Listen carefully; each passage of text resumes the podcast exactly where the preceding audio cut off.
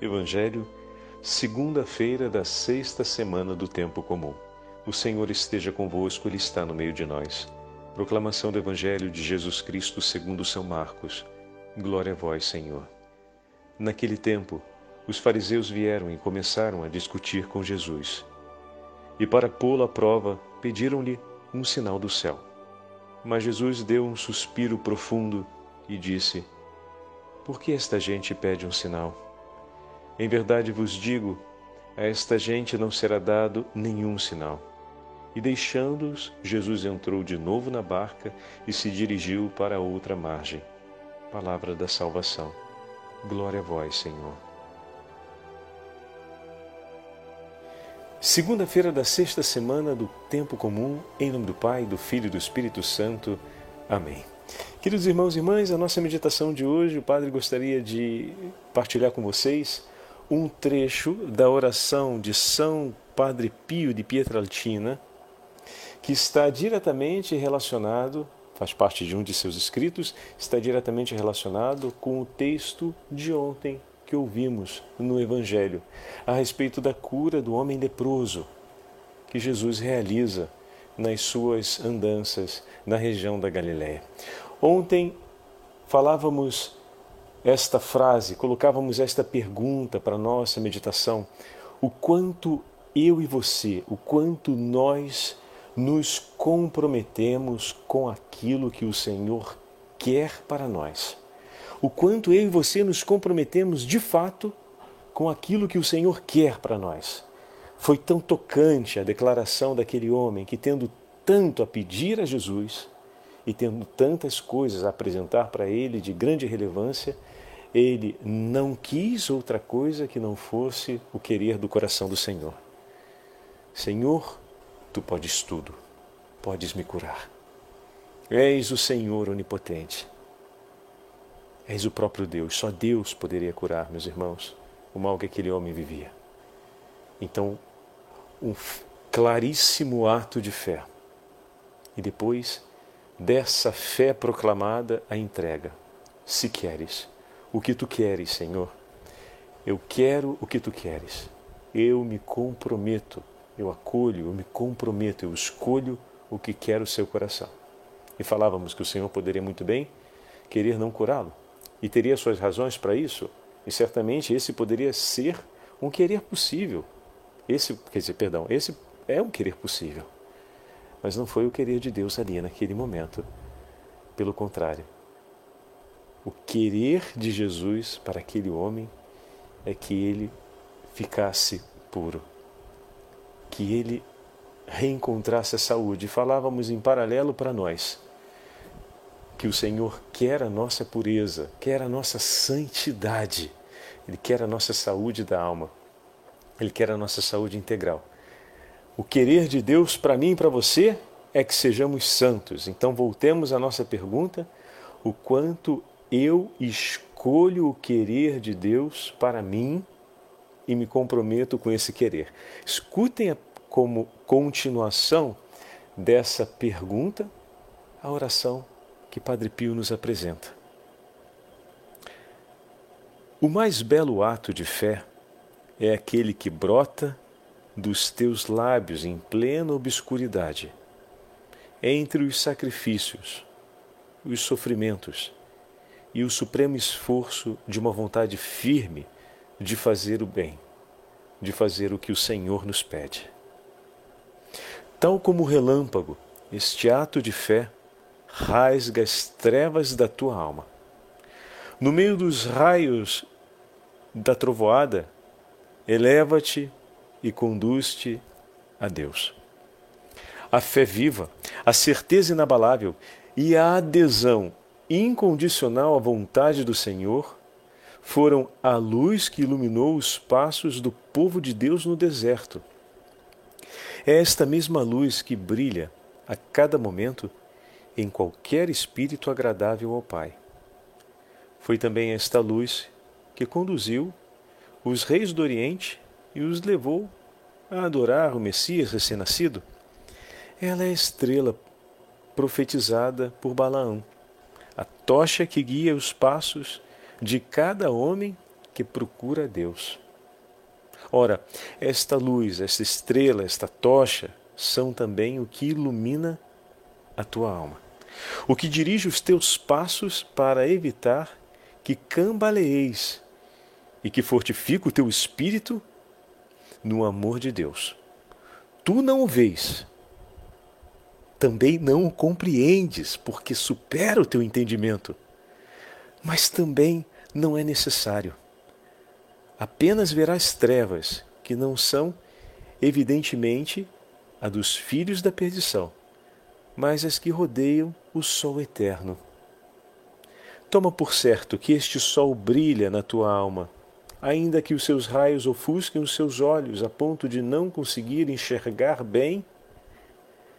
Creia e espere e confie e siga aquilo que esse sol eterno ilumina. O profeta do Senhor cantou a seu respeito: Com a tua luz eu verei a luz.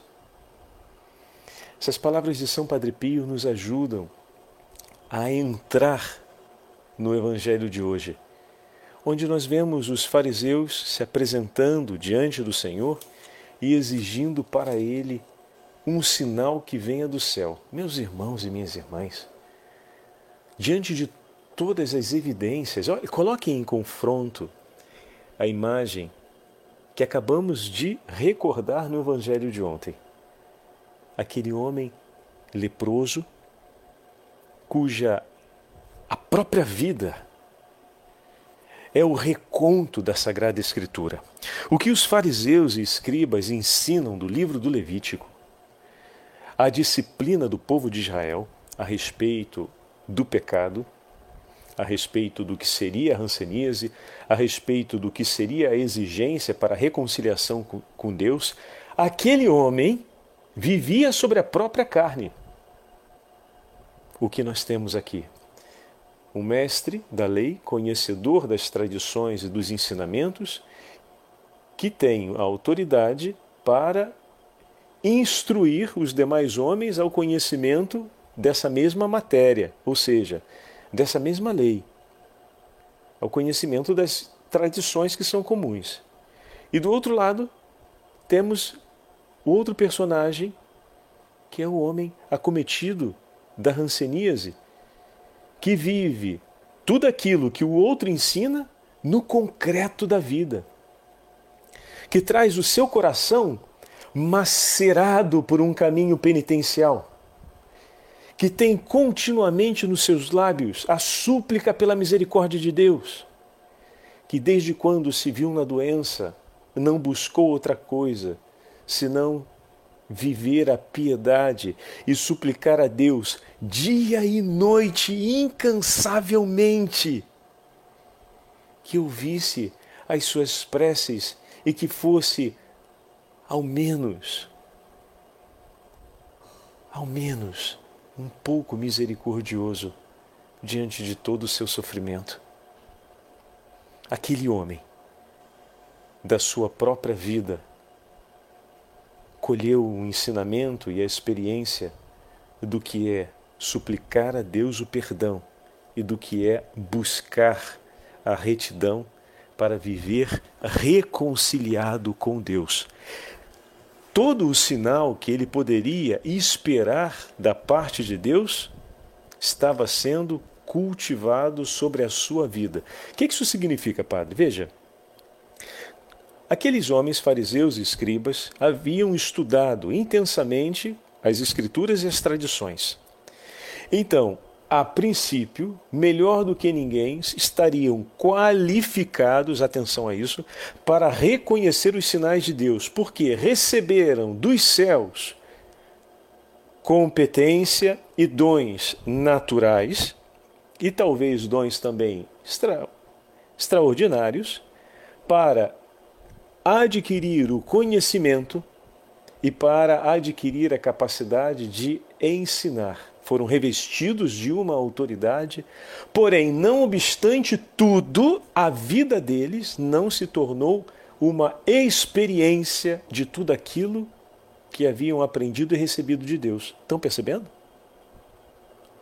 Porque diante das evidências contundentes dos milagres realizados pelo Messias e da pregação messiânica de Jesus, eles ainda assim não conseguem acolher ali uma evidência a respeito da presença do próprio Deus.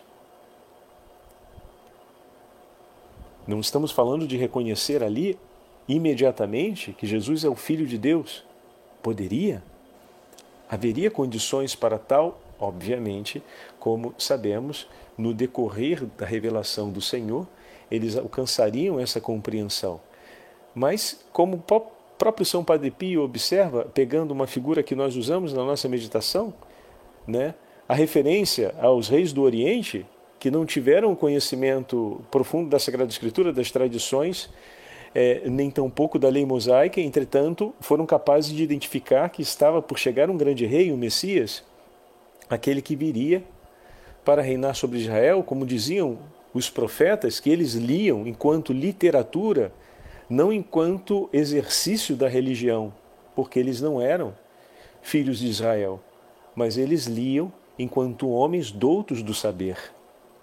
Então, esses aqui tinham tudo para poder viver uma profunda experiência de fé, ou seja, através dos sinais, por meio dos dons que receberam, através dos sinais que o Senhor dava, por meio dos eventos messiânicos, ou seja, os milagres, os exorcismos e a proclamação, a pregação evangélica, eles poderiam reconhecer que sobre Jesus estava a presença de Deus e posteriormente compreenderiam que se tratava do Messias prometido, o Filho do Deus vivo.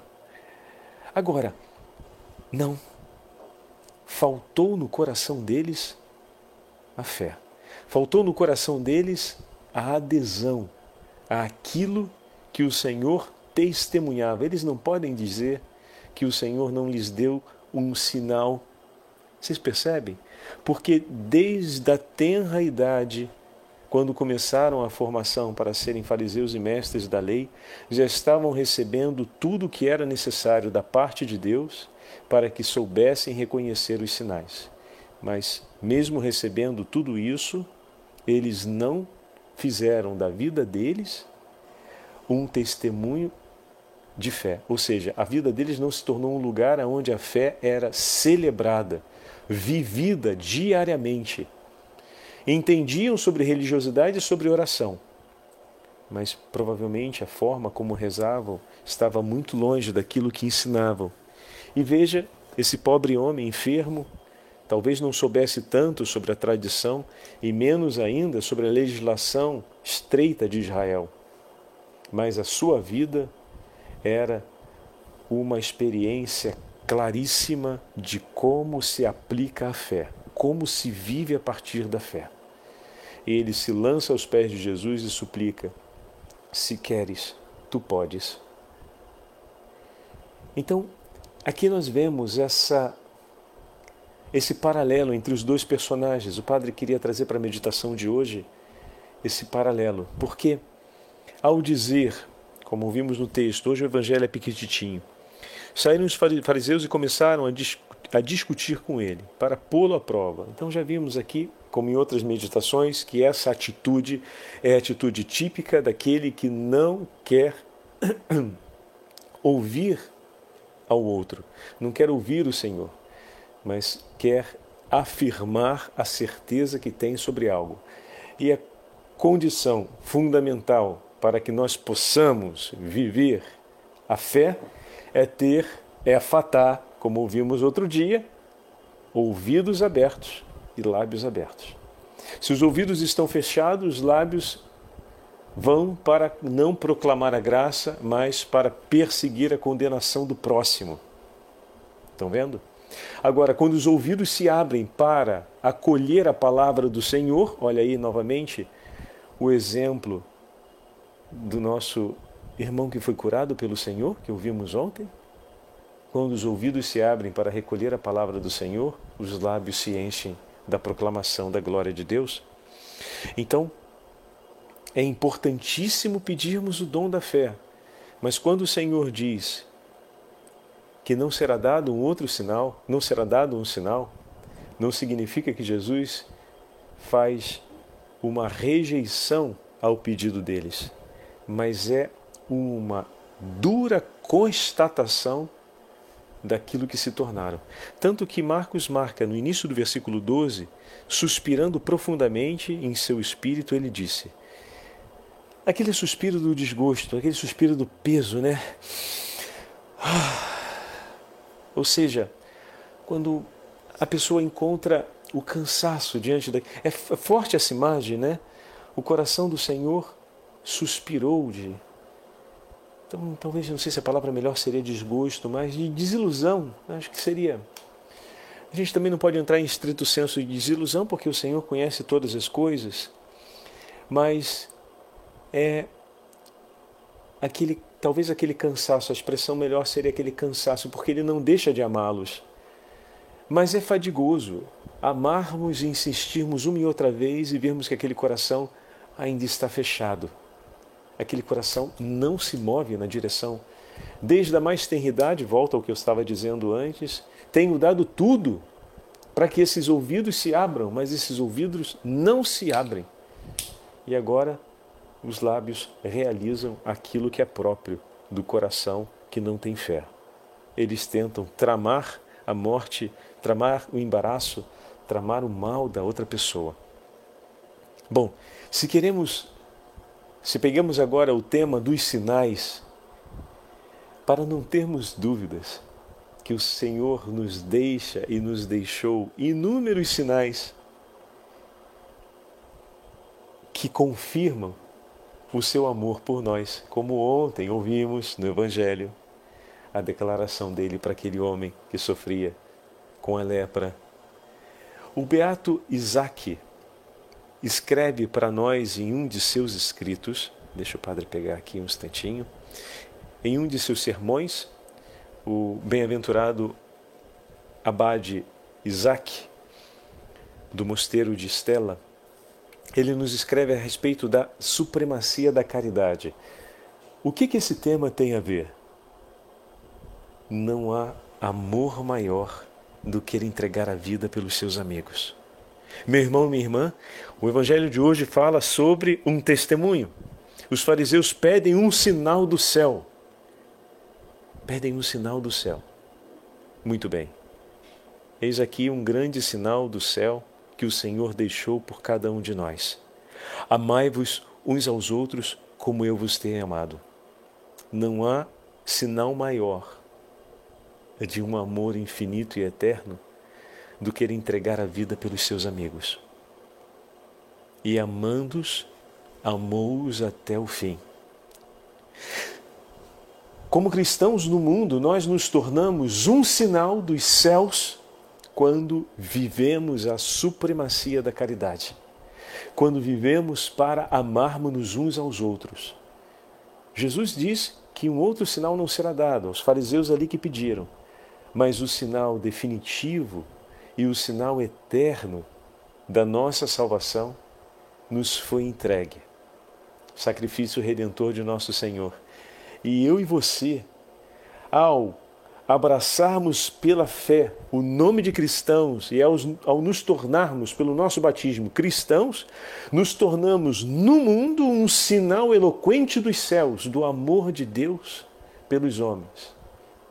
E esse sinal se realiza quando nós, pela fé, nos colocamos diante do Senhor para nos comprometermos com o querer dele. Olha aí, e qual é o querer dele para nós?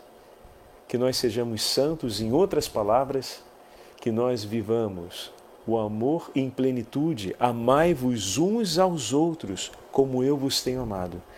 Seremos reconhecidos no mundo como seus discípulos se amarmos uns aos outros e se entregarmos a nossa vida por amor. Eis aqui o querer do Senhor para nós. Vamos nos comprometer com esse querer? Vamos ver como é que o, como é que o beato Isaac Beato Abade Isaac nos fala a respeito de como sermos no mundo o sinal de Deus através da supremacia da caridade. Vejam que belíssimo texto. Porque, irmãos, somos tão pouco solícitos em buscar ocasiões de salvação uns para os outros. Por quê? Tão pouco cuidadosos em mais ajudarmos-nos mutuamente, onde a necessidade for maior, em carregar os fardos uns dos outros. Vejam, o apóstolo a isso nos exorta, dizendo: Carregai os fardos uns dos outros e cumprireis assim a lei de Cristo. E em outro lugar escreve ainda: suportando-vos reciprocamente na caridade. É esta, é, é, é esta, na verdade, a lei de Cristo, é esta a vontade do Senhor para nós. Se há em um irmão, seja por indigência, seja por fraqueza corporal ou de educação, alguma coisa de incorrigível, por que não a suporto com paciência e não a levo de bom agrado? Pois está escrito: seus filhos serão levados aos ombros e consolados no regaço. Não será porque me falta aquela caridade que tudo sofre, que é paciente para suportar e benigna para amar? Certamente esta é a lei de Cristo, dele que assumiu verdadeiramente nossas enfermidades pela paixão e suportou nossas dores pela compaixão amando os que carregava, carregando os que amava. Quem ataca o irmão em necessidade, quem põe armadilhas de qualquer tipo à fraqueza do próximo, está sem dúvida alguma sujeito à lei do demônio e a obedece. Nós fomos libertos, libertados pelo sangue redentor de Cristo. Sejamos então compassivos uns pelos outros, amantes da fraternidade pacientes com as fraquezas, perseguidores dos vícios, e não armemos ciladas para colocar em queda nossos irmãos em suas fraquezas, especialmente naquelas fraquezas que mais nos irritam. Toda vida que se, que se preocupa sinceramente com o amor de Deus e por Ele, com o amor do próximo, é mais aprovado por Deus, seja quais forem suas observâncias e seus usos religiosos. A caridade é aquela em vista da qual tudo se deve fazer ou não fazer, mudar ou não mudar. É ela o princípio e o fim que devem regular tudo entre nós. Nada é culpável quando feito por meio da caridade e em conformidade com ela. Oxalá ela nos seja concedida por aquele a quem não podemos agradar sem ela pois sem Ele nada absolutamente podemos. Ele que vive e reina, Deus pelos séculos dos séculos. Amém. Que bela frase essa. Oxalá ela nos seja concedida por aquele a quem não podemos agradar sem ela. Que ela nos seja concedida a caridade dos céus por aquele a quem não podemos agradar sem que Ele esteja conosco. Deus nos ama e nos dá a sua caridade para que nós podemos, para que nós possamos fazer o seu coração feliz, fazer o coração de Deus feliz, meus irmãos. Nós o faremos quando amarmos uns aos outros, quando aplicarmos a caridade que o Senhor oferece por nós a cada um dos nossos irmãos e irmãs. E nisso não tenham dúvidas, seremos um sinal eficaz, fervoroso no mundo da salvação do Senhor e da vida que Ele oferece por todos nós. Seremos sal da terra e luz do mundo. O Senhor esteja convosco, Ele está no meio de nós. Pela intercessão da Santíssima Mãe de Deus e de São José, abençoe-vos o Deus Todo-Poderoso, Pai, Filho e Espírito Santo. Amém.